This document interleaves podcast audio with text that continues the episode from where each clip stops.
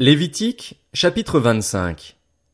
L'Éternel dit à Moïse sur le mont Sinaï, Transmets ces instructions aux Israélites. Quand vous serez entrés dans le pays que je vous donne, la terre se reposera, il y aura un sabbat en l'honneur de l'Éternel. Pendant six ans tu ensemenceras ton champ, pendant six ans tu tailleras ta vigne et tu en récolteras le produit. Mais la septième année sera un sabbat, un temps de repos pour la terre, un sabbat en l'honneur de l'Éternel, tu n'ensemenceras pas ton champ et tu ne tailleras pas ta vigne, tu ne moissonneras pas ce qui proviendra des grains tombés de ta moisson et tu ne vendangeras pas les raisins de ta vigne non taillée. Ce sera une année de repos pour la terre.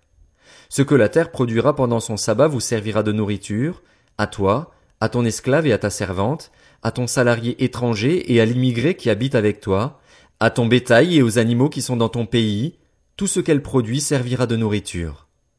Tu compteras sept années sabbatiques, sept fois sept ans, c'est-à-dire quarante-neuf ans. Le dixième jour du septième mois, tu feras retentir les sons éclatants de la trompette. Le jour des expiations, vous sonnerez de la trompette dans tout votre pays. Vous ferez de cette cinquantième année une année sainte, vous proclamerez la liberté dans le pays pour tous ses habitants. Ce sera pour vous le jubilé. Chacun de vous retournera dans sa propriété et dans son clan. La cinquantième année sera pour vous le jubilé, vous ne sèmerez pas, vous ne moissonnerez pas ce que les champs produiront d'eux-mêmes, et vous ne vendangerez pas la vigne non taillée, car c'est le jubilé. Vous le considérerez comme saint. Vous mangerez le produit de vos champs.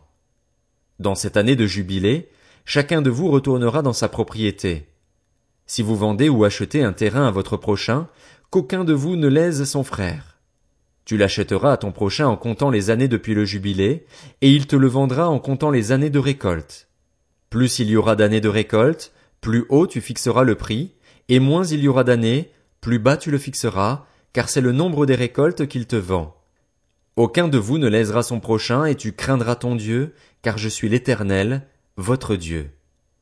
Mettez mes prescriptions en pratique, respectez et mettez en pratique mes règles, vous habiterez ainsi en sécurité dans le pays.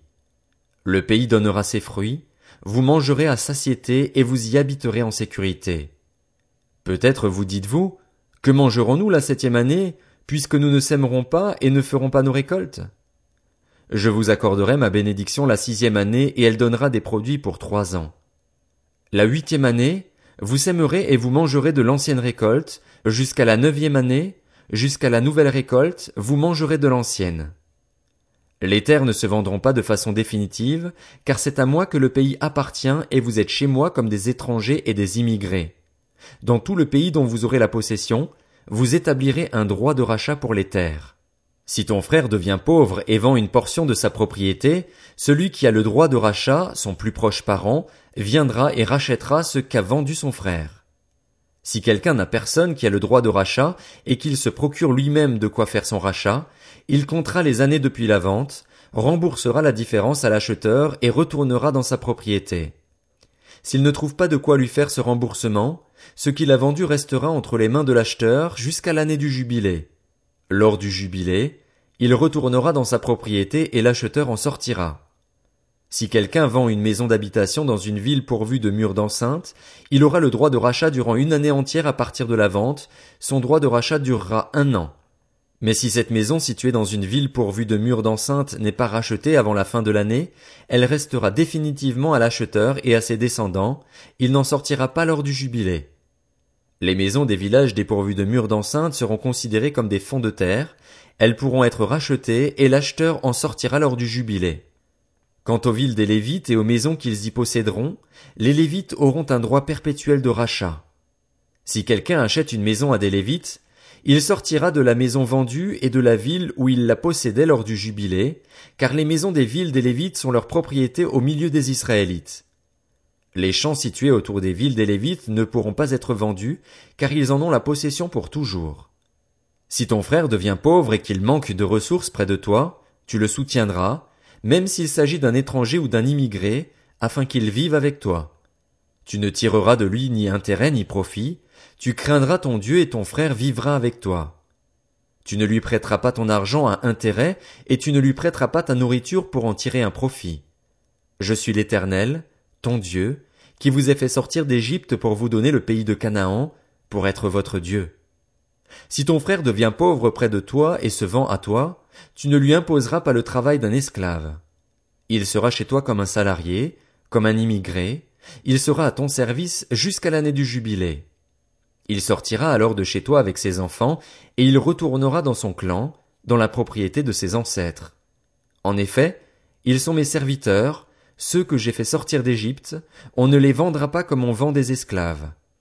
Tu ne domineras pas sur lui avec dureté, et tu craindras ton Dieu. C'est parmi les nations qui vous entourent que tu prendras le serviteur et la servante qui t'appartiendront, c'est d'elles que vous achèterez le serviteur et la servante. Vous pourrez aussi en acheter parmi les enfants des immigrés en séjour chez toi, ainsi que parmi les familles auxquelles ils donneront naissance dans votre pays, et ils seront votre propriété. Vous les laisserez en héritage à vos enfants après vous comme une propriété, vous les garderez comme esclaves pour toujours.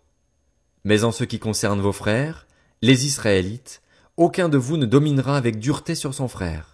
Si un étranger ou un immigré devient riche et que ton frère devienne pauvre près de lui et se vende à l'étranger immigré chez toi, ou à quelqu'un de la famille de l'étranger, il y aura pour lui le droit de rachat, après qu'il se sera vendu, un de ses frères pourra le racheter. Son oncle, le fils de son oncle ou l'un de ses proches parents pourra le racheter. Ou bien, s'il en a les moyens, il se rachètera lui-même. Il comptera avec celui qui l'a acheté le nombre d'années depuis celle où il s'est vendu jusqu'à l'année du jubilé. Le prix à payer dépendra du nombre d'années, évalué comme celle d'un salarié. S'il reste beaucoup d'années, il payera pour son rachat une part proportionnelle du prix auquel il a été acheté. S'il reste peu d'années jusqu'à celle du jubilé, il en fera le compte et il payera pour son rachat une part proportionnelle. Il sera comme un homme salarié à l'année chez son maître et tu ne permettras pas à celui-ci de le traiter avec dureté. S'il n'est racheté d'aucune de ces manières, il sortira l'année du jubilé, lui et ses enfants avec lui. En effet, c'est de moi que les Israélites sont esclaves. Ils sont mes esclaves que j'ai fait sortir d'Égypte. Je suis l'Éternel, votre Dieu.